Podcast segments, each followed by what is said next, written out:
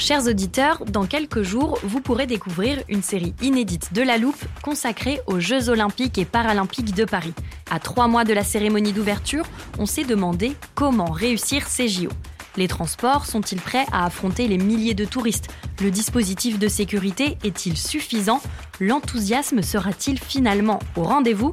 Pour répondre, on plonge durant cinq épisodes dans les archives des éditions précédentes, accompagnés des journalistes de l'Express. C'est à retrouver à partir du 13 mai sur toutes les plateformes d'écoute.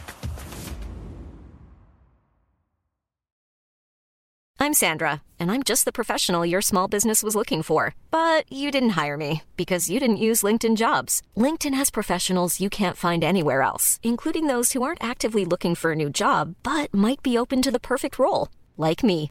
In a given month, over 70% of LinkedIn users don't visit other leading job sites. So if you're not looking on LinkedIn, you'll miss out on great candidates like Sandra. Start hiring professionals like a professional. Post your free job on linkedin.com/people today.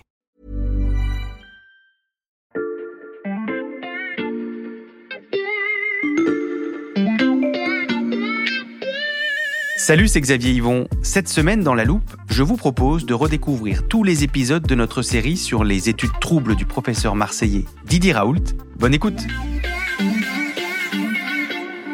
Dans l'épisode précédent, On vous emmène à l'Institut hospitalo-universitaire de Marseille. se prévaloir d'une autorisation alors qu'on ne l'a pas, ça, ça tombe sous euh, le coup de la loi. Il y a une espèce d'acharnement sur nous qui fournissons les seules données exploitables que l'on ait dans ce pays.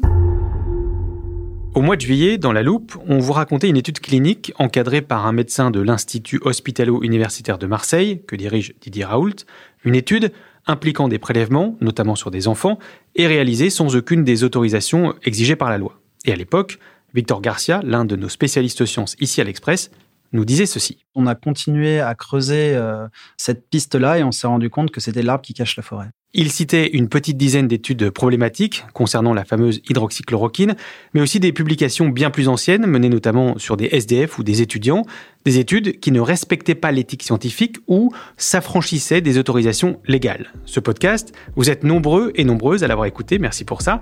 Et depuis, Victor Garcia a continué son enquête dans la forêt des publications scientifiques de l'IHU, les études troubles de Didier Raoult, épisode 2. Salut Victor Salut Victor Garcia, je rappelle que tu suis de très près les pratiques de Didier Raoult et de l'Institut hospitalo-universitaire de Marseille depuis maintenant euh, près de deux ans. Au début de l'été, tu as donc publié une enquête sur les études controversées de l'IHU dans l'Express. Que s'est-il passé depuis? Alors, il y a notamment eu de nouvelles révélations d'Elisabeth Bick. Elle a apporté de nouvelles preuves qui confirment que l'Institut marseillais a mené des études sans les autorisations euh, légales. Et elle a aussi pointé de nouvelles entorses éthiques dans ces études. Elisabeth Bick, c'est cette scientifique néerlandaise qui euh, s'attache à la vérification du travail de, de l'IHU. Didier Raoult la cite souvent dans ses interviews. Il y a une cinglée là qui fouille les 3500 publications que j'ai faites pour savoir si je me suis pas trompé. De ton côté, euh, Victor, tu as aussi continué à enquêter sur les euh, différentes publications de l'Institut dirigé par Didier Raoult et tu as découvert deux nouveaux problèmes. Oui, le premier concerne euh, une série de 250 études environ qui indiquent le même numéro d'autorisation. Ça, c'est un sujet que tu avais déjà soulevé dans ta première enquête. Oui, tout à fait. C'est un problème que j'avais identifié dans la série d'études sur les SDF. J'expliquais que l'IHU avait publié euh, une première étude en 2013. Et pour celle-ci, ils avaient obtenu euh, toutes les autorisations nécessaires. Donc, a priori, pas de souci. Mhm. Parce qu'en fait, quand des, des scientifiques mènent des études sur des personnes, ils doivent au préalable, à chaque fois, obtenir une autorisation de différents comités d'éthique. En fait, ça, c'est des comités qui s'assurent de la pertinence de ces travaux et de l'absence de risque aussi pour les participants. En gros, c'est une euh, disposition légale qui vise à protéger les citoyens euh, français de toute dérive, euh, comme on a pu en connaître par le passé. Je vous passe les détails un peu complexes, mais en gros, dans la quasi-totalité des cas, la règle, c'est une étude, une autorisation et un numéro. Sauf que nous avons découvert en fait qu'à l'IHU, ils ont utilisé ce numéro pour 17 autres études. À l'époque, le professeur Philippe Brouki a répondu à la PHM. Il a expliqué en fait qu'il s'agissait seulement d'une erreur de rédaction et qu'en fait toutes les études concernées n'avaient pas besoin euh, d'autorisation, donc il n'y avait pas de problème. Sauf qu'on avait prouvé que c'était faux pour au moins deux études, donc des études qui ont été publiées, qui ont été menées sans autorisation euh, légale et qui portaient en plus sur des SDF qui sont considérés quand même comme des populations plus fragiles que Hmm. les autres. C'est donc euh, la même mécanique que tu as identifiée, mais cette fois, elle concerne 250 études. Oui, alors ça, c'est un chiffre euh, assez vertigineux, en fait, qui a laissé sans voix euh, les cinq scientifiques spécialistes de l'éthique que j'ai interrogés. Parce que, en fait, cette découverte, elle soulève, à, à mon avis, deux problèmes fondamentaux. Le premier est de savoir en fait si toutes ces études ont bien euh, respecté euh, le cadre légal, si en gros elles ont bien les autorisations euh, nécessaires pour avoir été menées. Et ça, c'est un travail que vont devoir mener les autorités compétentes, dont l'ANSM, donc l'Agence de sécurité du médicament, qui est censée faire la police dans ce genre de cas. Je vous défie de dire de voir quelque chose que j'ai dit qui n'était pas simplement scientifique. Et ça soulève un deuxième problème aussi qui concerne cette fois euh, le respect de l'éthique et qui pose aussi la question de l'intérêt scientifique et de la qualité des études euh, qui sont réalisées. Donc déjà 246 études qui portent le même numéro, en principe c'est complètement impossible. Comme je l'avais dit, c'est un numéro, une autorisation, mmh. une étude. Donc, à minima, on a affaire à 246 erreurs rédactionnelles. Il n'est jamais question de science dans ces reproches. Il est juste question de le numéro que vous avez mis, c'est pas le bon numéro. Euh, ça amène quand même à laisser rêveur. Quoi. Ça pose déjà un peu la question du sérieux de l'IHU, mais ça va bien plus loin que ça en fait, parce que moi j'ai analysé les 246 études. Il y en a 188 qui ont été menées à l'étranger, notamment en Afrique, et à chaque fois, on n'a pas d'autorisation de ces pays-là, alors que c'est censé être obligatoire. Il y a 80 études qui portent sur des enfants, donc c'est une population qui est aussi considérée comme euh, fragile. Et euh, il y a 56 études qui ne comportent qu'une ou deux pages. Il y en a 25 qui en ont que trois. Sur 246 études, il n'y en a que 8 qui ont plus de 20 pages. On a toutes les données, on a des millions de données. En plus, et c'est peut-être plus, plus grave, la majorité de ces travaux portent sur un nombre très réduit de patients. Donc souvent un seul, parfois moins de 10. Hein, même dans la majorité des cas, c'est moins de 10. Les, les scandales d'interprétation, c'est une chose. Les scandales de données, c'en est une autre. J'ai aussi comparé le texte de 60 études deux à deux euh, la majorité présente 50% de similarité. Et il y en a certaines études qui sont même identiques à plus de 80%. Donc ça, ça suggère qu'il y a en plus une sorte de, de copier-coller ou en tout cas un modèle préétabli qui est réutilisé à chaque fois. Et ça, selon les chercheurs que, à qui j'ai parlé, on peut légitimement se poser la question de l'intérêt de publier de, tels travaux en fait. Hmm. Et, et, sans doute encore pire, c'est qu'il y a 31 de ces études qui ont été publiées dans des revues scientifiques un jour seulement après la réception. Ça, c'est pas normal. Ça, c'est pas normal, non, pas du tout. En principe, euh, une, revue scientifique, quand elle reçoit une étude de, de, chercheurs, elle est censée la vérifier, elle est censée la relire. Et ça, c'est pour garantir en fait la qualité de l'information qui est publiée. Et c'est un processus qui va durer, euh, en général, c'est plusieurs semaines à minima, voire plusieurs mois. Donc pas une journée, quoi. Pas une journée. Et là, on a, on a donc euh, toutes ces études-là, il y en a 31 qui ont été relues en un seul jour, 121 6 qui ont été publiés en moins de 8 jours. Et ça pose forcément euh, la question de la qualité des études qui sont publiées. Il y a un nombre de, publications qui est absolument considérable, dans les meilleurs, y compris dans les meilleurs journaux du monde. Et donc, j'ai vérifié où ces études ont été publiées, et sans surprise, il y en a 134 qui l'ont été dans New Microbes and New Infection. Et ça, c'est une revue dont le comité éditorial est composé de cinq chercheurs marseillais, dont trois de l'IHU, et qui était encore en 2020 dirigé par un membre de l'IHU. Je suis solidaire des gens qui sont solidaires avec moi. Donc, à partir de là, on peut se demander pourquoi l'IHU publie autant d'études dont, de l'avis des spécialistes que j'ai interrogés, euh, l'intérêt scientifique est limité. Pour ça, il faut se plonger dans une autre enquête que nous avons publiée l'année dernière, mais en gros, pour résumer rapidement, plus un chercheur publie d'études et plus il peut se vanter d'avoir un bon H-index. Hein. c'est en gros une bonne note de scientifique, ce dont Didier Raoult, euh, il, a, il, a, il s'est souvent vanté d'avoir un très bon H-index. Et surtout, plus un institut français publie d'études et plus il récolte des points SIGAPS. Et les points SIGAPS, c'est des points qui permettent d'avoir, de recevoir en fait des financements comme je l'avais expliqué, grâce à la publication massive d'études, l'IHU rapporte environ 10 millions d'euros par an à la PHM, qui est un peu son organisme de tutelle. Donc la PHM, c'est les hôpitaux universitaires de Marseille. On parlait de la forêt des publications scientifiques de Didier Raoult, mais en fait là, c'était vraiment une jungle quand tu nous racontes euh, comment tu as fouillé à l'intérieur. Euh, je le disais, tu as découvert deux nouveaux problèmes dans cette deuxième phase de ton enquête. Euh, c'est quoi le second problème? En fait, il s'agit d'études qui ont été menées entre 2013 et aujourd'hui et qui portent sur des greffes fécales. Alors en France, il faut savoir que les essais cliniques sur les greffes fécales sont considérés comme particulièrement sensibles. Elles doivent recevoir non seulement l'autorisation d'un comité d'éthique, mais aussi de l'ANSM, donc de l'Agence du médicament. Et ce que j'ai découvert, c'est qu'en fait, il y a trois essais cliniques euh, menés par l'IHU qui n'ont pas reçu d'autorisation de l'ANSM, mais qui ont tout de même été conduits. En fait, euh, lorsque n'importe quel institut ou chercheur obtient une autorisation de la NSM, cette autorisation, elle est automatiquement inscrite dans le registre européen des essais cliniques. Et donc là, concernant ces trois études, il n'y a aucune trace d'autorisation dans le registre européen. Et en plus de ça, il y a un de ces trois essais qui porte sur des patients qui sont atteints de schizophrénie, qui sont là encore euh, une population qui est considérée hmm. comme fragile. Je m'arrête un instant sur cette question de la légalité, Victor. Euh, on l'avait évoqué hein, dans le précédent podcast. Euh, rien n'a changé du point de vue des procédures disciplinaires ou judiciaires qui visent l'IHU et Didier Raoult? Alors à l'époque, pendant la première enquête, la NSM euh, avait annoncé que des investigations sur de possibles manquements à la réglementation euh, étaient en cours. Donc là, je les ai à nouveau interrogés. Ils ont mis de nombreuses semaines à me répondre pour finalement m'offrir une sorte de non-réponse où ils m'ont simplement indiqué que les vérifications étaient toujours en cours et que des compléments avaient été demandés à l'IHU. Donc il m'indique également que si des manquements sont mis en évidence, des mesures nécessaires seront prises pour garantir la sécurité des participants et ou saisir la justice.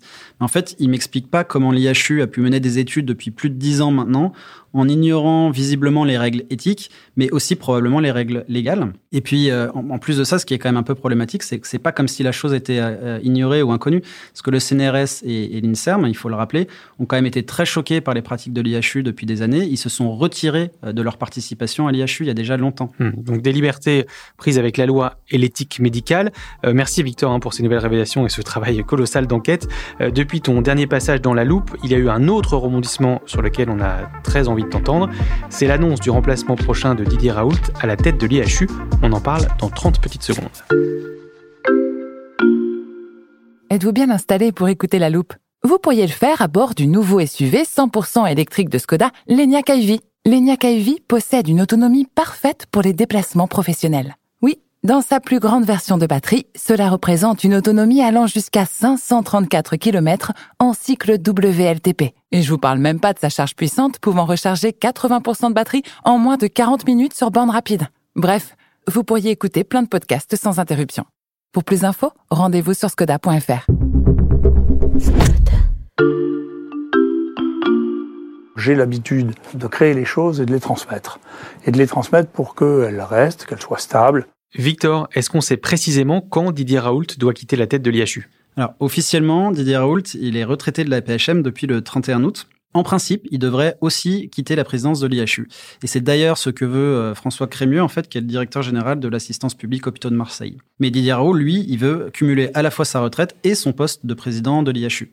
Et ça, c'est euh, les statuts en fait de l'IHU lui permettent de rester à la tête de l'Institut marseillais. François Crémieux a réclamé euh, un départ de Didier Raoult dans un an maximum et il veut qu'un euh, successeur soit désigné au plus tard en juin 2022. Mais on imagine bien que là, il y a un bras de fer qui va se jouer parce que les deux sont vraiment pas du tout d'accord sur, sur ce point-là. Hmm. Bah, tu évoques François Crémieux, le nouveau patron donc de l'APHM, à propos duquel Didier Raoult ne mâche pas ses mots. Il a viré mon, mon, collaborateur Éric Chabrière, ils ont viré Fouquier qui, qui, qui essayait de donner une vision alternative des choses. Et moi, il veut pas me, me prolonger euh, dans mes fonctions hospitalières. Tout ça en, l'espace de deux mois. C'est peut-être possible que ce soit par hasard, c'est pas sûr. Il arrive pour faire le ménage. Moi, je fais partie des objets dont il voudrait faire le ménage. Est-ce que la nouvelle direction de l'APHM fait vraiment le ménage parmi les proches de Didier Raoult, euh, comme il l'estime? Bah, Quand on voit le comportement d'Éric Chabrière, hein, qui a quand même 26 000 followers euh, sur Twitter et qui n'hésite pas à insulter tous ceux qui s'en prennent ou juste qui critiquent Didier Raoult, qui a même publié l'adresse d'Elisabeth Bick en ligne, c'est quand même un comportement qui a choqué la communauté scientifique. Ça me semble quand même à peu près normal que la PHM réagisse sur ce point-là. Et ensuite, si on parle des autres collaborateurs ou des autres proches de Didier Raoult, il en reste encore beaucoup à l'IHU et à la PHM. Et d'ailleurs, s'il y a une bataille euh, pour désigner le successeur de Didier Raoult, ça se jouera à mon avis, il y a fort à parier que ça se jouera entre un proche de Didier Raoult et quelqu'un qui sera plus sur la nouvelle ligne de la PHM. En lisant tes papiers et après avoir écouté euh, ces deux épisodes de La Loupe, on commence à appréhender le système euh, Raoult avec donc beaucoup d'études qui rapportent des financements quitte à se passer des autorisations nécessaires. Pourquoi personne n'a dénoncé ces pratiques avant? Ce qui pose question, c'est que le rôle de la NSM, c'est en principe d'être le gendarme dans ce genre de cas. Et, là, a priori, bon, ils sont en train de mener une enquête, mais euh, ils, ont, quand même un peu de mal à s'exprimer très clairement sur ce qui se passe. Et selon les chercheurs que j'ai interrogés, donc ça c'est eux qui, qui m'expliquent ça, mais ils me disent que la triste réalité, c'est qu'il n'existe pas de structure en France qui soit vraiment en mesure de faire face à ce genre de situation. Et puis j'ai aussi eu des sources euh, internes à l'IHU qui m'ont expliqué qu'il y avait quand même un climat de peur qui régnait à l'IHU, avec les suiveurs, en gros les proches collaborateurs de Didier qui vendent ses mérites et quelques personnes qui s'interrogent euh, et qui s'inquiètent des méthodes employées, mais qui ont peur de parler. Une des illustrations de ça, c'est quand il y a eu le cluster à l'étage de, Didier Raoult, ça a mis des semaines à sortir et toutes les personnes que j'ai eues à ce moment-là qui sont euh, proches de, l'IHU, qui travaillent à l'IHU, il n'y en a aucune qui ont voulu que je révèle leur identité justement par peur de représailles. Et est-ce que ce système que tu décris euh, peut perdurer après le départ de Didier Raoult? Alors ça, c'est toute la question, hein, parce que s'il y a un de ses proches qui prend la relève, c'est possible que ce système euh, perdure. Et si les autorités ne prennent pas les choses en main, si elles ne sanctionnent pas les pratiques de l'IHU, alors ça pourrait aussi Euh, le problème, il me semble, hein, derrière tout ça, c'est que si ces dysfonctionnements-là sont pas réprimandés, ça va donner un très mauvais signal en fait à tous les chercheurs qui sont respectueux de l'éthique et de la loi. Donc en gros, pourquoi est-ce qu'ils s'embêteraient à respecter toutes ces règles éthiques et légales qui sont parfois euh, très contraignantes si ces dérives-là sont pas sanctionnées? Et en plus de ça, euh, à l'heure où il y a quand même beaucoup de personnes qui imaginent des complots partout, je pense qu'il serait quand même utile que les autorités rappellent qu'elles savent agir face à des dérives qui sont euh, assez manifestes. Rendez-vous donc en juin au plus tard pour connaître le nom de celui ou de celle qui succédera à Didier Raoult, mais on pourrait en reparler bien avant ça, à en croire le principal intéressé. Et après, les gens se demandent, je pourrais dire, euh, une surprise pour le mois de novembre, les gens se demandent pourquoi les gens qui sont très bons, les meilleurs de ce pays, euh, s'en vont, c'est parce que vous ne pouvez pas traiter les gens comme ça. Une surprise pour le mois de novembre, on aura peut-être l'occasion d'en reparler avec toi Victor. Merci beaucoup. Merci. Victor Garcia du service Sciences de l'Express. Le deuxième volet de ton enquête sur les études troubles de l'IHU de Marseille est à lire sur l'express.fr. Et pour ne rater aucun épisode de La Loupe, pensez à vous abonner sur votre plateforme d'écoute, euh, par exemple Deezer, Apple Podcast ou Spotify. Cet épisode a été fabriqué avec Charlotte Barris, Louis Coutel, Margot Lanuzel, Mathias Pengili et Lison Verrier. Retrouvez-nous demain pour passer un nouveau sujet à La Loupe.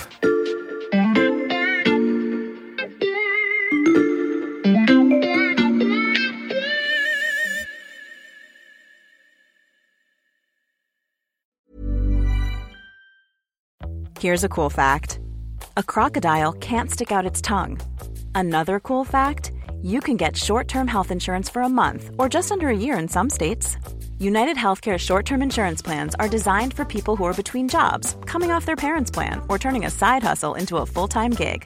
Underwritten by Golden Rule Insurance Company, they offer flexible, budget friendly coverage with access to a nationwide network of doctors and hospitals.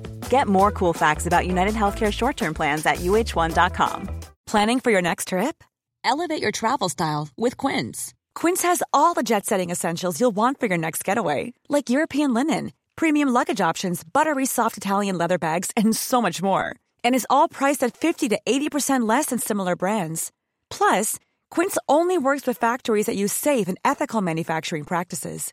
Pack your bags with high-quality essentials you'll be wearing for vacations to come with Quince. Go to quince.com slash pack for free shipping and 365-day returns.